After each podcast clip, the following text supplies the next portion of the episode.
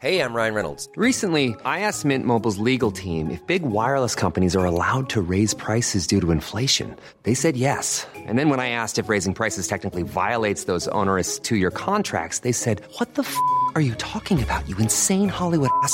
So to recap, we're cutting the price of Mint Unlimited from $30 a month to just $15 a month. Give it a try at mintmobile.com slash switch. $45 upfront for three months plus taxes and fees. Promo rate for new customers for limited time. Unlimited more than 40 gigabytes per month. Slows. Full terms at mintmobile.com. Olá, amigos e amigas do saber. Neste episódio de hoje falaremos sobre filosofia e política. A relação dos filósofos com a política é muitas vezes complicada. Sócrates, por exemplo, foi condenado à morte pelo júri de sua própria cidade. Platão se envolveu em várias intrigas ao tentar trazer à realidade o seu estado ideal. Guilherme de Ockham, na Idade Média, teve que buscar asilo político em Munique para ser protegido do poder papal. Georg Lukács chegou a ser preso por um breve período na União Soviética e Martin Heidegger, infelizmente, acabou aderindo ao nazismo. Essa complicada relação não se deve às idiosincrasias dos filósofos, às suas personalidades. É a própria natureza da atividade filosófica o que propicia este conflito com a política, e este é exatamente o tema deste episódio. As reflexões que vamos apresentar baseiam-se nas elaborações de Hannah Arendt em seu texto Filosofia e Política, o qual é a terceira parte de uma palestra que ela proferiu em 1954 sobre os problemas da teoria e da prática após a Revolução Francesa.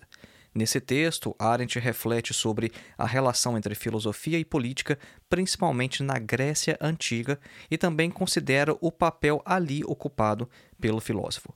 Entre várias outras coisas, nós vamos ver que o espanto inicial do filósofo o leva à mudez. Só que na vida pública, todos querem ter opinião sobre tudo. Algo que é muito comum também em nossos dias, não é? Todo mundo tem opinião sobre tudo. Mas aí o filósofo fica em desvantagem, porque o filósofo não tem opiniões, por assim dizer, para competir na esfera pública onde todos falam sobre tudo. O filósofo então acaba se retirando da vida pública. Então nós vamos ver como é que isso acontece, como que na natureza da própria filosofia há essa contradição com a política. Então vamos lá, acompanhe.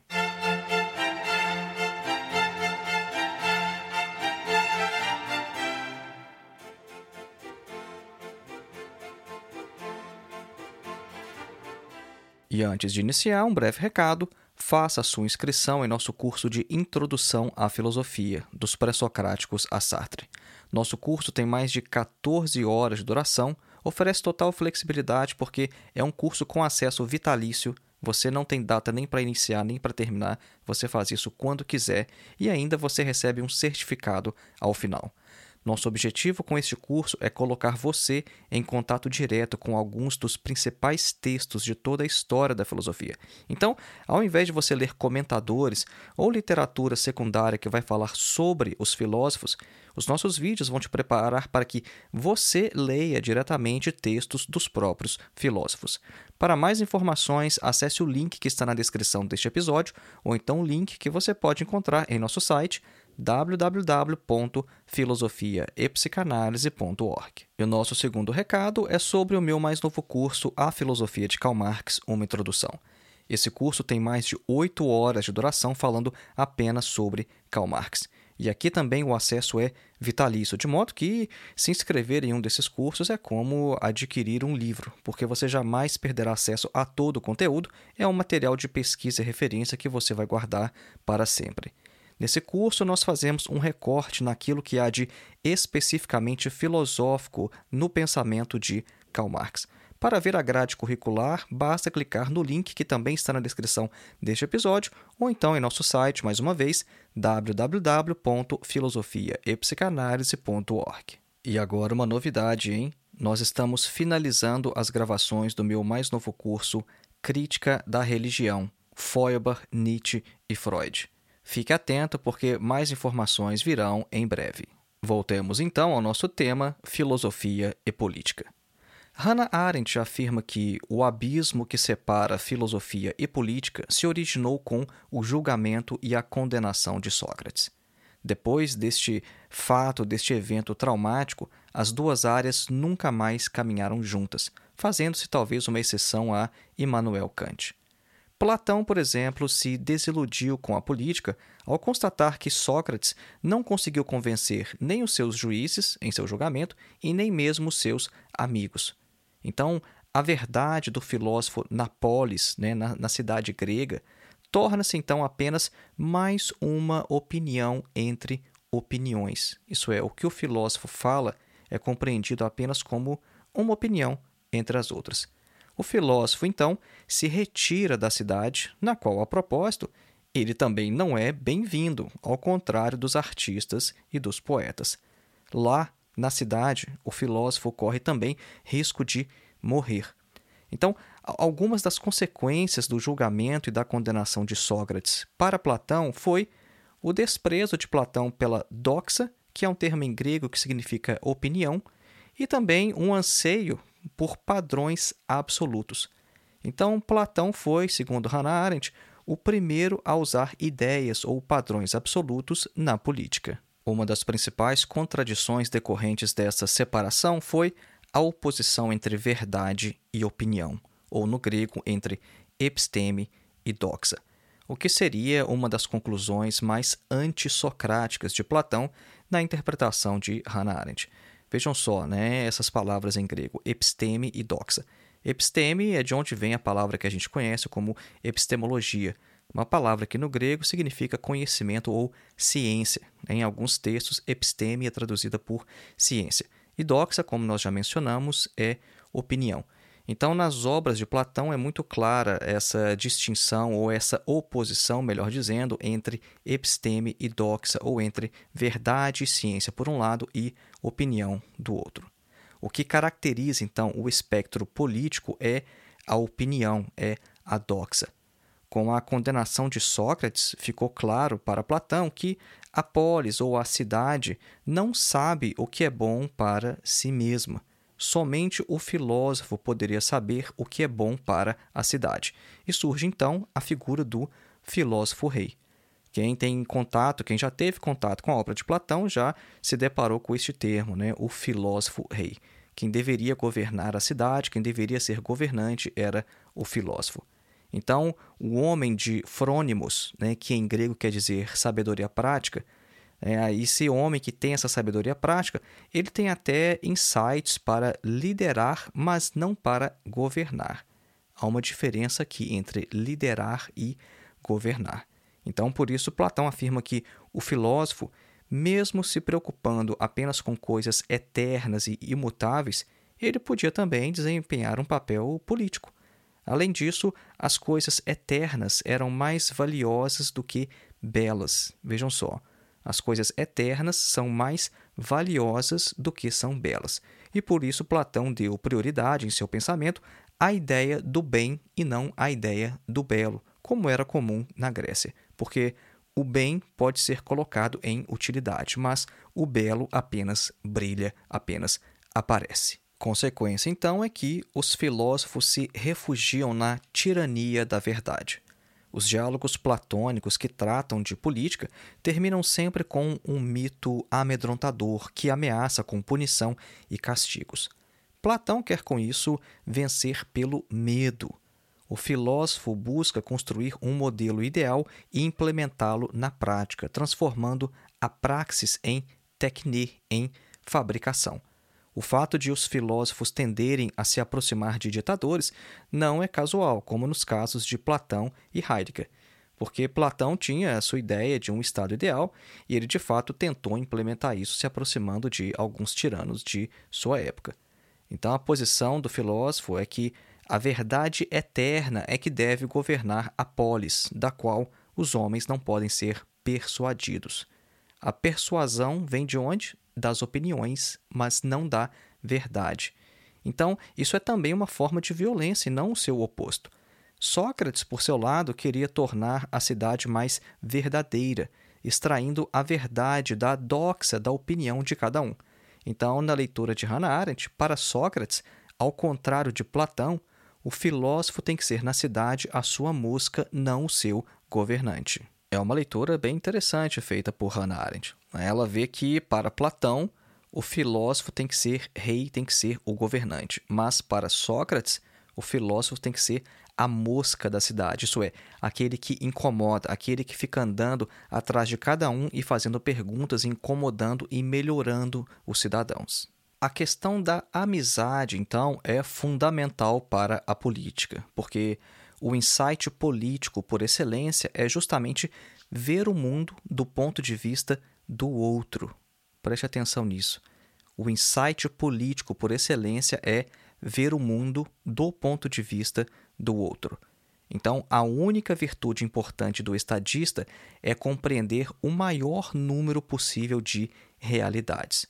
Para Sócrates, a função política do filósofo era estabelecer um mundo comum sobre a base da amizade, sem necessidade de governo. Arendt considera que Aristóteles, ao abordar o tema, está criticando Platão e retornando a Sócrates.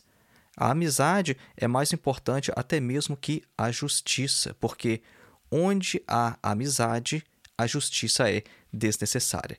Veja aqui que formulação bela, né? Que incrível isso.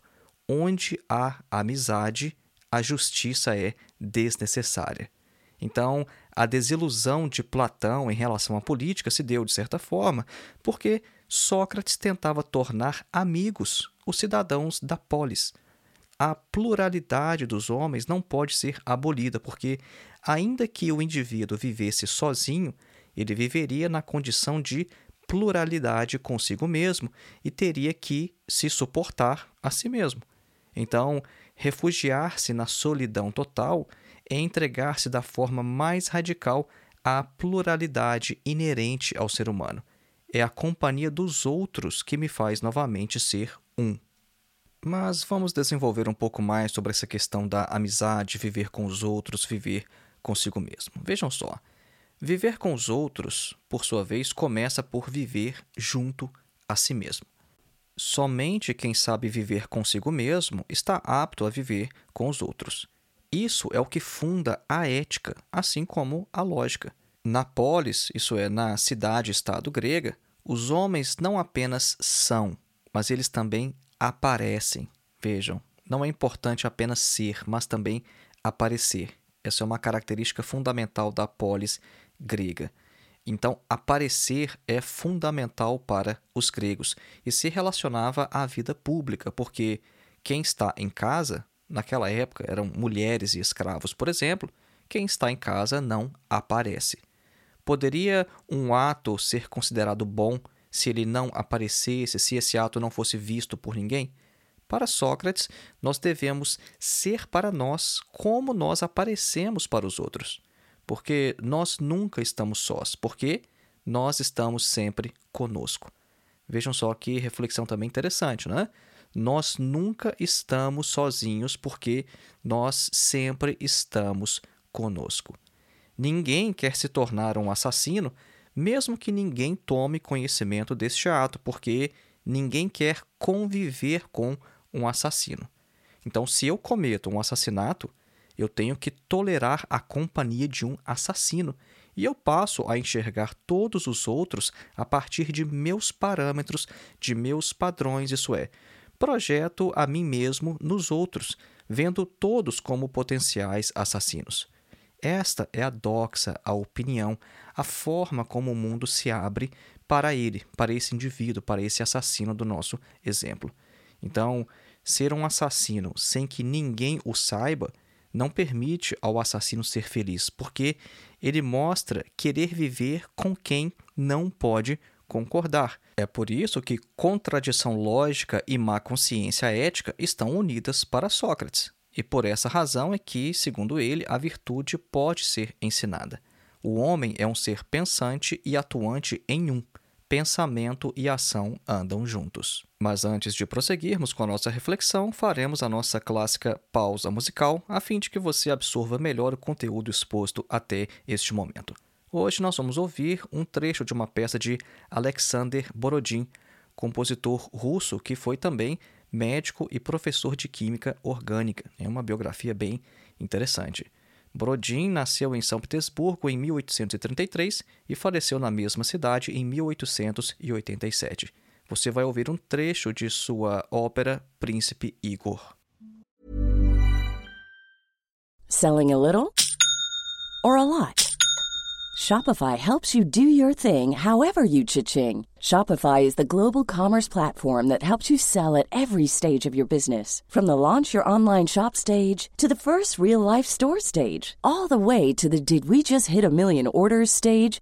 Shopify is there to help you grow. Shopify helps you turn browsers into buyers with the internet's best converting checkout. 36% better on average compared to other leading commerce platforms because businesses that grow grow with Shopify. Get a $1 per month trial period at shopify.com/work. shopify.com/work. Hey, I'm Ryan Reynolds. Recently, I asked Mint Mobile's legal team if big wireless companies are allowed to raise prices due to inflation. They said yes. And then when I asked if raising prices technically violates those onerous two-year contracts, they said, "What the f*** are you talking about? You insane Hollywood ass."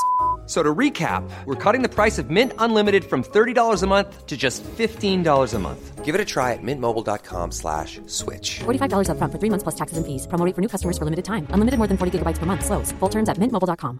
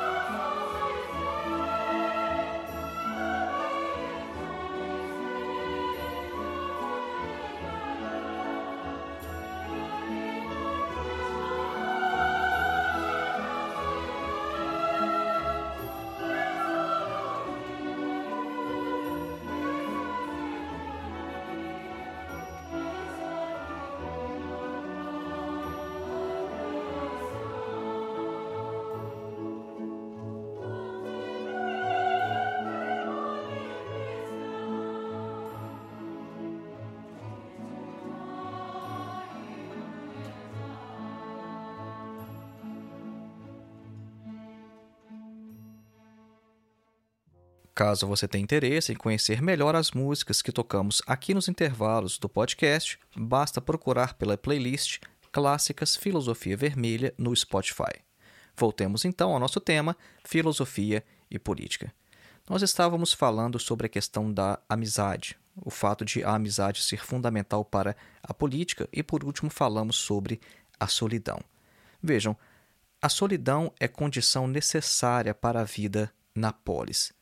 Segundo Hannah Arendt, o totalitarismo elimina a possibilidade de estar só, porque nessas condições as formas de consciência são abolidas e a consciência moral não permanece intacta quando não há o estar só ou o estar sozinho. Agora, buscar a verdade na doxa, como queria fazer Sócrates, pode levar à destruição da própria doxa. Né? Lembrando, buscar a verdade na opinião, isso é, há verdades nas diversas opiniões dos homens. E é isso que Sócrates tentava descobrir. Ele tentava extrair a verdade da opinião. Mas isso pode levar à destruição da própria opinião. É como no caso do rei Édipo, né? do mito do Édipo, em que toda a sua doxa, toda a sua opinião, sua glória e sua fama foi destruída quando ele soube a verdade. Então, a verdade pode destruir a realidade política específica dos cidadãos e também destruir todas as opiniões sem oferecer nada em seu lugar, como acontece nos diálogos chamados aporéticos de Platão. Né? E, o que é que são esses diálogos aporéticos de Platão? É, essa palavra aporético né, vem de aporia. E na palavra grega nós temos a, né, que é o prefixo de negação, seguido por poria, de poros, de buraco. Então, uma coisa aporética é uma coisa que não tem buraco no sentido de não ter saída. Então, os diálogos aporéticos de Platão são aqueles diálogos no qual uma discussão é conduzida e, no final das contas, não se chega a nenhuma conclusão. Então, é isso que esses diálogos é, platônicos expressam, né? essa ideia de que você destrói a opinião, mas no final você apenas destruiu a opinião e não chegou a lugar algum. Então lembre-se que o tema deste episódio é filosofia e política, e também o conflito do filósofo com o Estado, com a polis. Então vejam, o conflito entre filosofia e política teve como uma de suas causas o fato de Sócrates tentar tornar a filosofia útil para a polis. Após Sócrates, o filósofo então deixa a cidade, assim como fez Aristóteles ao ser ameaçado. Então, os filósofos deixam de se sentir responsáveis pela cidade, pela polis, e essa não é uma questão histórica, uma questão momentânea, porque os seus efeitos já duram 2500 anos. Toda filosofia política expressa a atitude do filósofo em relação aos assuntos dos homens, e se deparam então com duas alternativas. Ou interpretar a experiência filosófica com categorias de origem do mundo dos homens, ou reivindicar prioridade para a filosofia. Nesse último caso, o melhor estado, então, seria aquele que oferece melhores condições para o filosofar, isso é, o melhor estado no sentido de a melhor sociedade, a melhor forma de organização social.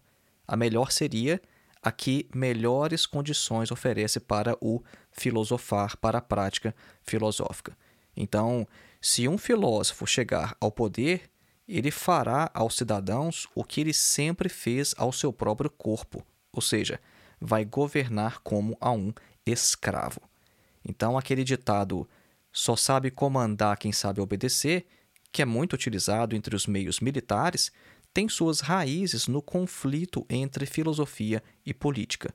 O conflito corpo e alma tem também aí as suas raízes. E também aquela famosa alegoria da caverna de Platão, às vezes chamada de mito da caverna, também ela tem suas raízes no conflito entre filosofia e política. Este mito é uma biografia condensada do filósofo e pode ser dividido em três etapas.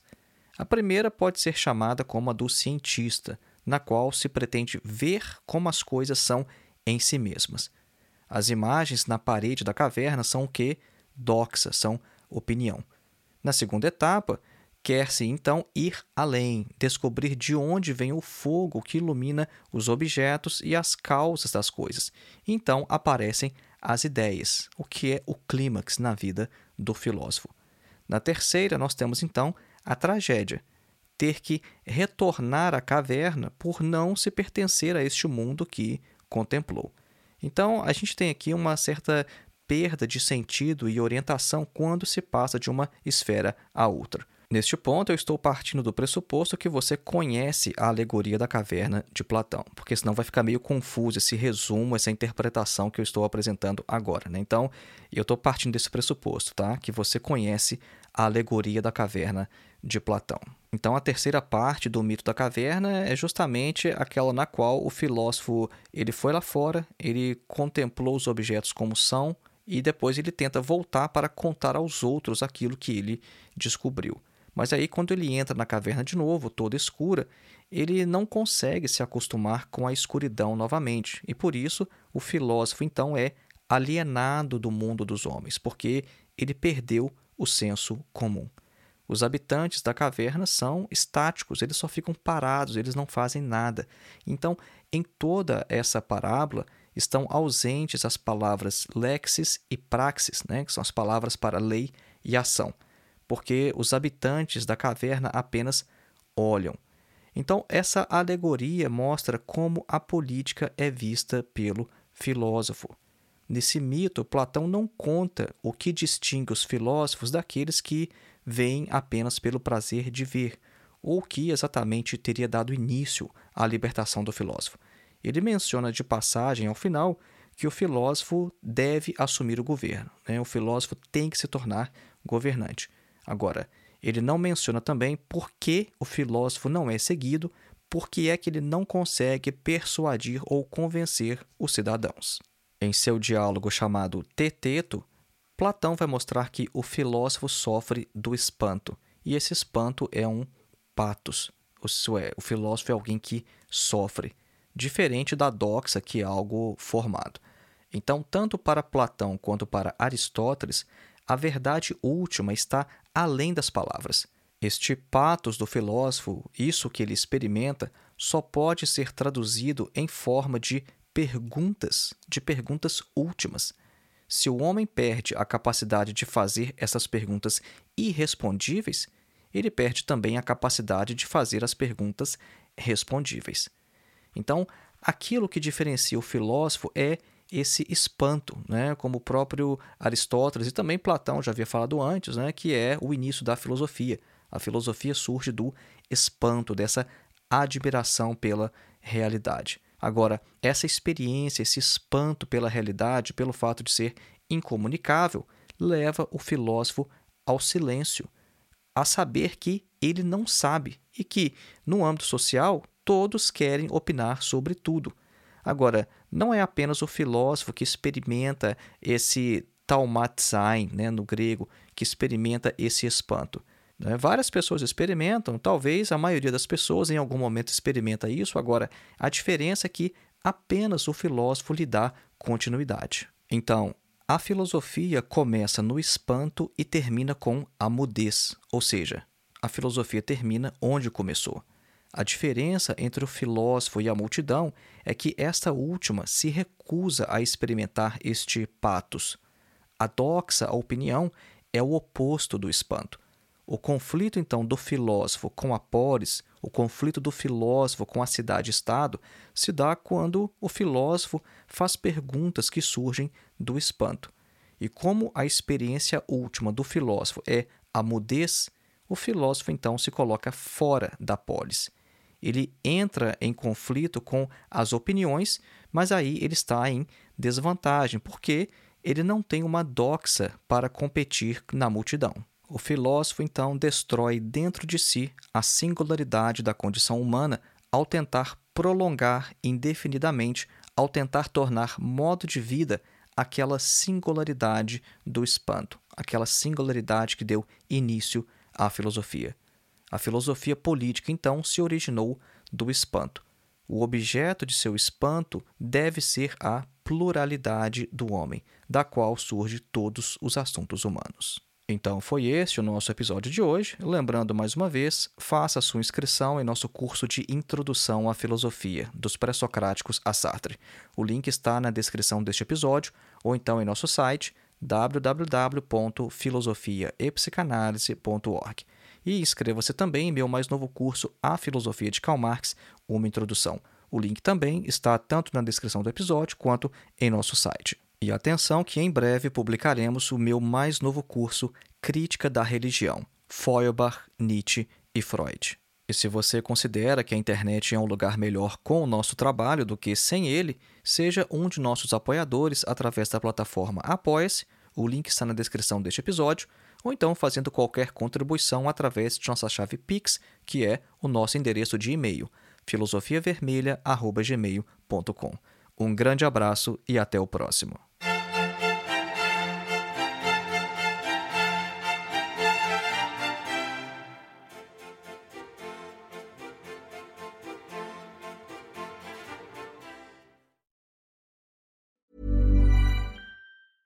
Selling a little? Or a lot? Shopify helps you do your thing however you cha-ching. Shopify is the global commerce platform that helps you sell at every stage of your business. From the launch your online shop stage to the first real life store stage, all the way to the did we just hit a million orders stage. Shopify is there to help you grow. Shopify helps you turn browsers into buyers with the internet's best converting checkout. 36% better on average compared to other leading commerce platforms because businesses that grow grow with Shopify. Get a $1 per month trial period at Shopify.com slash work. shopify.com/work.